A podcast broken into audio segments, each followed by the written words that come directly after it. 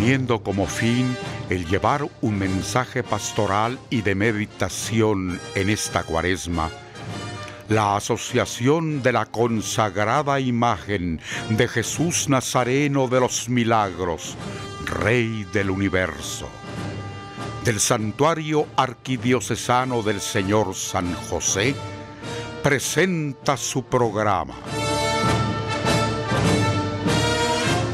Preparad los caminos del Señor.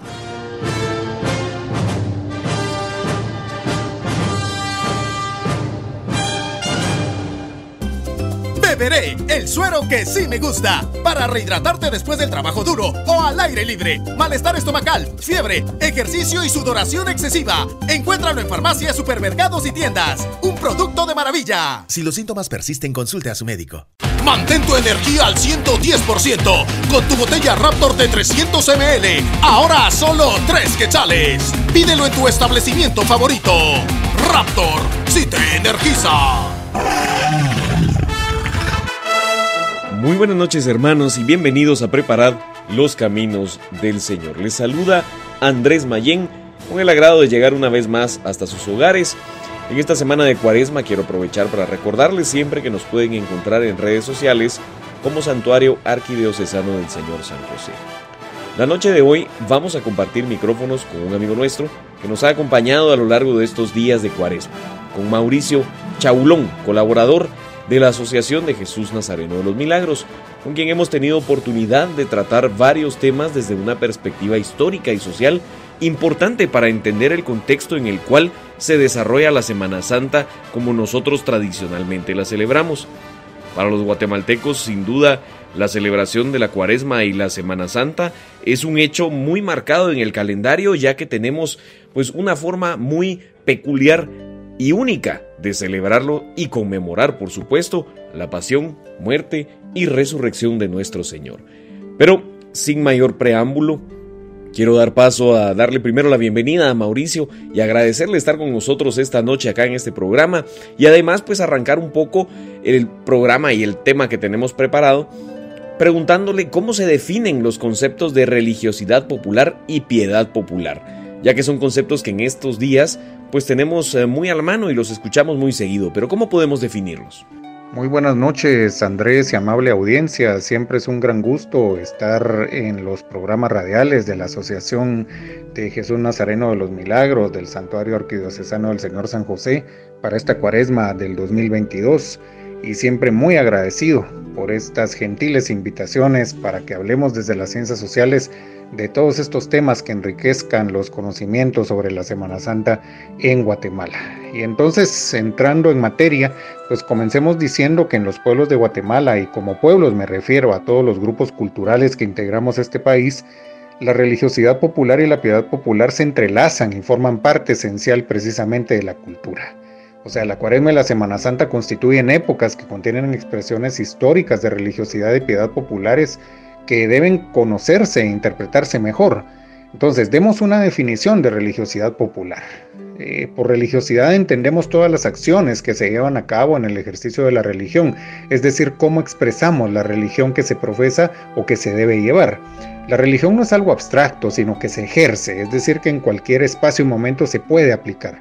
Pero para que ello sea posible y que al mismo tiempo la religión tenga más sentido, pues necesitamos llevar a cabo rituales, los cuales son pequeños y grandes, es decir, que habrá unos ritos mayores y otros menores. Hablemoslo ya en concreto con el cristianismo católico. Desde que nos levantamos, por ejemplo, hacemos una oración, por lo que eso ya es un rito menor. Pero la misa es un ritual mayor, o una procesión, por ejemplo, también es un ritual mayor. Eso es religiosidad, porque es la aplicación de la religión o el ejercicio de la religión.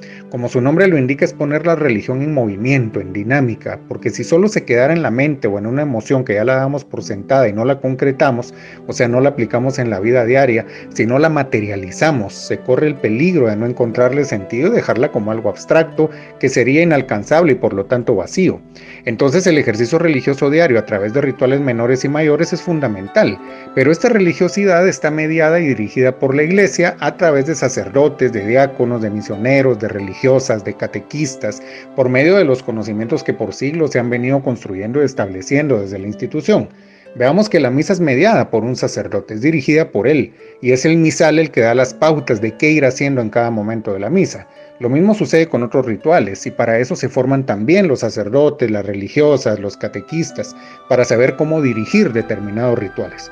Pero la religiosidad debe ser transferida a la gente común, porque ahí es donde encontrará desarrollo, reproducción, y es en cada uno de nosotros en la vida cotidiana que tendrá sentido por lo tanto, como somos seres sociales, la religiosidad va siendo interpretada de acuerdo con las relaciones sociales.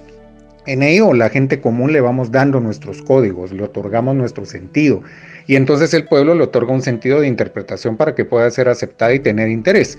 Porque si la religión y la religiosidad se quedan solamente desde la interpretación del sacerdote, por ejemplo, pueden ser aceptadas, pero en algún momento el pueblo necesita entenderla mejor, por lo que antropológicamente es fundamental que el pueblo mismo le otorgue sus códigos que le den significado y por lo tanto un valor más profundo no puede ser solamente dada de manera mecánica, porque naturalmente llega un momento en que surgen cuestionamientos, dudas, algo que es inevitable, por lo que la Iglesia a lo largo de los siglos ha sabido que la gente común necesitamos imprimirle nuestros códigos de interpretación a las enseñanzas religiosas. Y es por ello que la religiosidad en códigos del pueblo o la religiosidad popular es tan rica en el catolicismo. En síntesis, la religiosidad popular es el ejercicio religioso en los códigos del pueblo, de la gente común, lo cual se realiza desde los patrones culturales de cada pueblo. Esto le brinda al ejercicio religioso mayor riqueza, porque en la religiosidad popular se combinan los principios de la religión institucional con los códigos del pueblo, y entonces la religiosidad se amplía y se siente más común, más en comunidad. Sin embargo, la iglesia sigue teniendo presencia, porque se hace de manera combinada. Por ello es que una procesión de cuaresma o de Semana Santa o de una fiesta patronal es una de las expresiones más claras de la religiosidad popular. Mientras la iglesia establece la fiesta fúnebre o alegre de un dogma, de un misterio y autoriza cómo celebrarla, la gente la enriquece con sus códigos. Hacer cofradías, por ejemplo, forma parte de ese sentido de la religiosidad popular. Dedicarle marchas a una imagen, elaborar una alfombra al paso de una procesión, vestir a la imagen, comprar el turno, todo esto forma parte de la religiosidad popular. Al mismo tiempo esto se amplía con la gastronomía, porque aunque no esté dedicado a un tipo de comida, a una imagen en sí, el hecho de que se esté realizando en un tiempo de fiesta religiosa y principalmente en ese tiempo se consuma hace que ese platillo se asocie con la fiesta religiosa en códigos del pueblo. De ahí decimos que se sea o no se sea creyente en Guatemala, el tiempo de Cuaresma y Semana Santa nos atraviesa a todas las personas que vivimos en este país. En la religiosidad popular el pueblo toma todos los elementos religiosos establecidos históricamente desde la espiritualidad y ordenados institucionalmente por la iglesia, y es el pueblo el que los reproduce enriquecido con sus códigos, pero en consonancia con la misma iglesia. Es decir, que no hay un divorcio, sino un enriquecimiento, un sincretismo.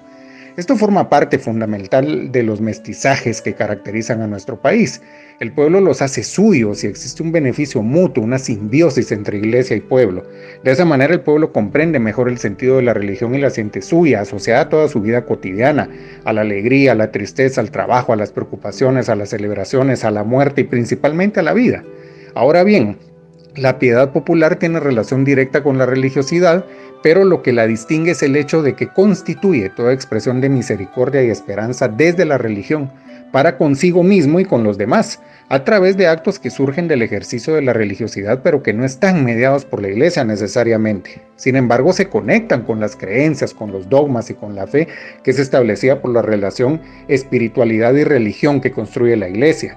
En ese sentido diremos que el encender una veladora, colocar corozo en la alfombra, colgar el cromo de nuestra imagen de devoción en la sala de la casa o una placa de agradecimiento en la capilla de nuestro santo son expresiones de la piedad popular entonces cuando se nos llama a ser piadosos, la iglesia lo hace en el ejemplo de Jesús, quien demostró misericordia, empatía, fe, lo cual se traduce en actos hacia nosotros mismos en esa búsqueda incesante de Dios, que es en sí una búsqueda de la esperanza para sentirnos vivos y en comunidad. Y esto nos lleva a ser piadosos con los demás. Y de ahí que Jesús dejó un nuevo mandamiento, ¿verdad? Amados los unos a los otros.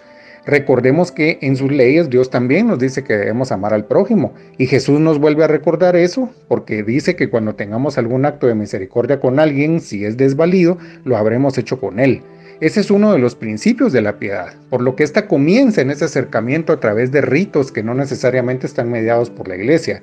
Pero piedad y religiosidad populares están de la mano, están conectados, porque ambos son expresiones del pueblo, del ejercicio religioso, con la pequeña diferencia que en la piedad popular las expresiones son fundamentalmente del pueblo y dirigidas a ese acercamiento a Dios a través de la devoción a las cosas santas que tienen como objetivo el acto de amor y compasión a uno mismo y a los demás desde los códigos del pueblo. Muchas gracias Mauricio. Con esto, hermanos, estamos llegando a la mitad de nuestro programa. Agradecemos su amable sintonía y les invitamos a que nos acompañen ahora a nuestra pausa musical. La siguiente marcha fúnebre ha trascendido en el tiempo, llegando a ser colocada dentro de las llamadas marchas fúnebres clásicas. Es obra del maestro Salvador Milián, autor de otras composiciones del mismo género, como Oración a María, Señor de Esquipulas, Divino Redentor, Divina Bondad o Milagro. Esta última dedicada a Jesús de los Milagros, entre otras composiciones. No se conoce el año en que fue estrenada, pero sigue impactando y conmoviendo como lo hizo la primera vez. Su interpretación es infaltable en los cortejos procesionales del Rey del Universo de Salvador Milián, escuchemos las notas de la marcha fúnebre Flor Espiritual.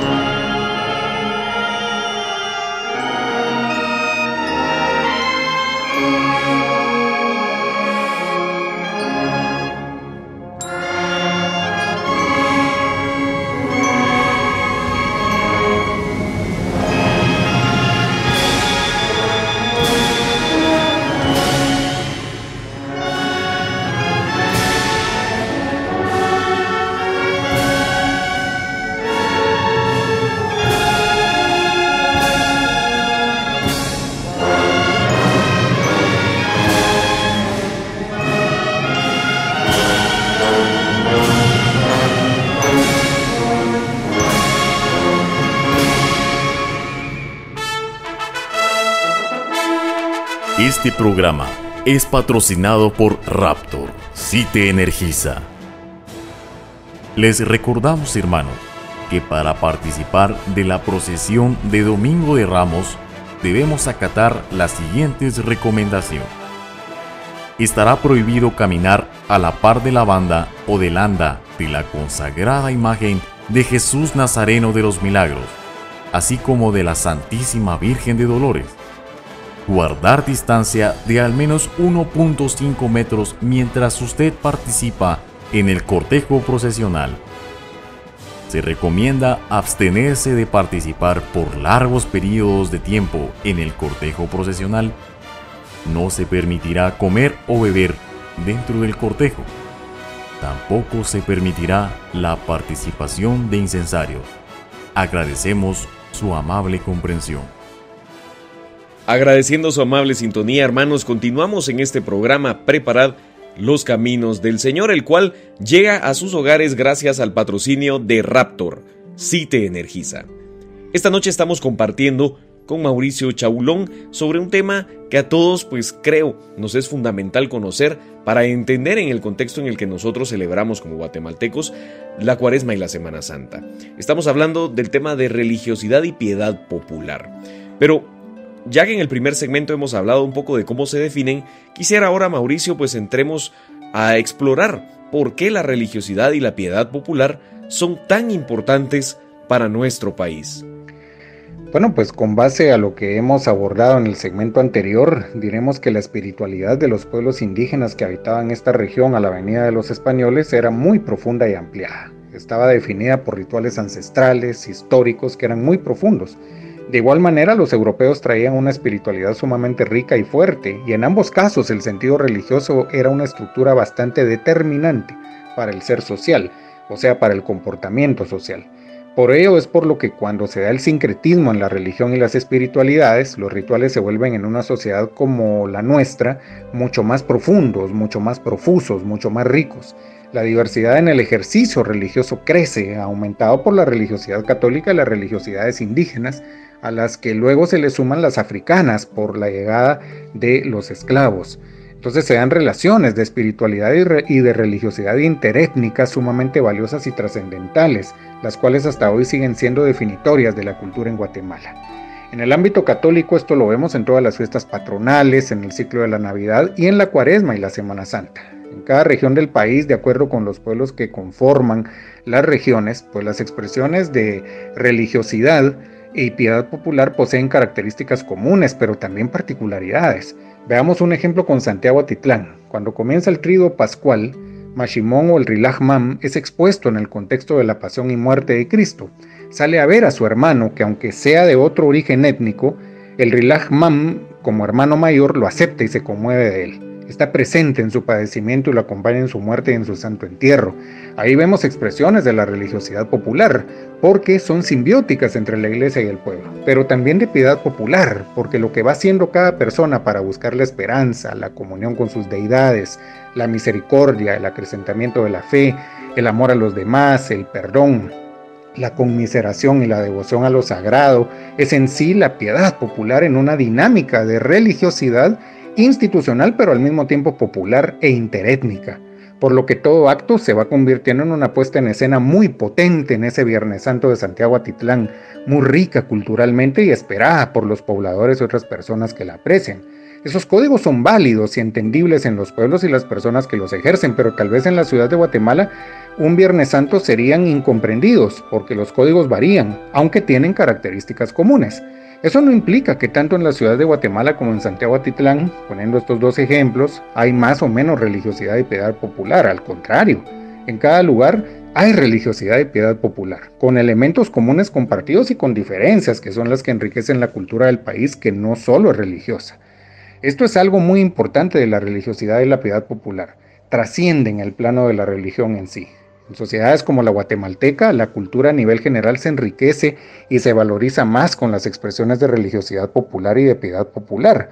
Como lo hablamos en el segmento anterior, lo gastronómico, lo económico, lo vestuario, el lenguaje, el arte, la estética, se enriquecen con estas prácticas. se van sumando más elementos simbólicos que desde los sagrados se encuentran y se combinan con otros elementos de la cultura guatemalteca y foránea, ¿por qué no decirlo? Para hacer pues de nuestras fiestas religiosas expresiones que van teniendo cada vez mucho más valor en lo espiritual y en lo material. Recordemos que las espiritualidades están definidas no solo por lo religioso, sino por la capacidad que las relaciones con el medio natural y social pueden generar en nuestras emociones y en la producción de carácter simbólico en nosotros. Así, la religiosidad y la piedad popular no son únicamente campo exclusivo de la religión, sino de la cultura amplia, en todos sus sentidos. Vemos que muchas personas sin necesidad de ser creyentes realizan alfombras, comen platillos de la época y disfrutan de las festividades que el tiempo de la religión define, siendo esto un ejemplo de cómo se enriquece con ello nuestra cultura. Muchas gracias Mauricio por la disertación y es que sin duda este tema de la religiosidad popular es muy amplio y es importante que nosotros los cucuruchos y las devotas lo conozcamos para entender cómo nosotros formamos parte de esa construcción social que enriquece la cultura y que por supuesto nos unifica no solo como comunidad, sino al mismo tiempo, pues también le agrega valor a la forma única en la cual nosotros celebramos la cuaresma y la Semana Santa. Con esto, hermanos, casi llegando al final de nuestro programa, quiero recordarles que a través de este programa y las redes sociales podrán ustedes estar al tanto de la información referente a la procesión del próximo 10 de abril, la cual Dios mediante podremos llevar a cabo siempre y cuando pues, se cumplan las condiciones del semáforo epidemiológico y por supuesto cumpliendo con los protocolos aprobados por el Ministerio de Salud Pública y Asistencia Social para este tipo de actividades. Gracias a Dios hemos concluido con nuestro proceso de entrega de turnos para la procesión de este año en el cual pues ustedes pudieron llevarse a casa tanto el turno del 2020 como el turno 2022 y la contraseña para el próximo año. Así que les vamos a agradecer hermanos continuar en sintonía con nuestro programa para estar al tanto de todo lo que acontece en el santuario arquidiocesano del Señor San José. Con esto no me queda más que despedirme agradeciéndoles su amable compañía. Mauricio pues agradeciendo también su participación esta noche. Ha sido un verdadero gusto estar con ustedes en esta noche, en este interesante programa. Es un verdadero honor para mí poder compartir estos espacios aportando desde las ciencias sociales para el enriquecimiento de los conocimientos de nuestra cuaresma y Semana Santa. Un fuerte abrazo para ustedes y para la amable audiencia. Con esto, estimados hermanos, llegamos a la conclusión de nuestro programa de esta noche. Se despide de ustedes Andrés Mayén agradeciendo su sintonía y esperando encontrarlos de nuevo acá en Preparad los Caminos del Señor. Hemos demostrado que vemos retos, no obstáculos, no los pretextos. Y hemos confirmado que hoy más que nunca somos deportistas reales. Somos Revive, un producto de maravilla. ¿Y hoy de qué tenemos ganas? Yo de todo. Michelada, cevichito, carne asada. Con marinero. Súper rico. Cóctel de vegetales con caldo de almejas. Podemos preparar mil cosas. Todo va viento en popa con marinero. Un producto de maravilla.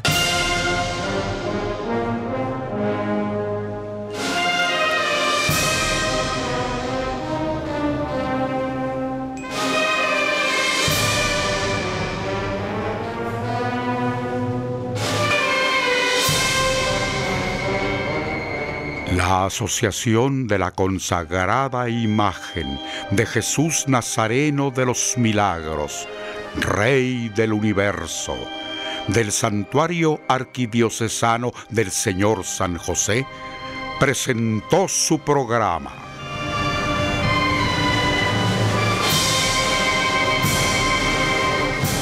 Preparad los caminos del Señor.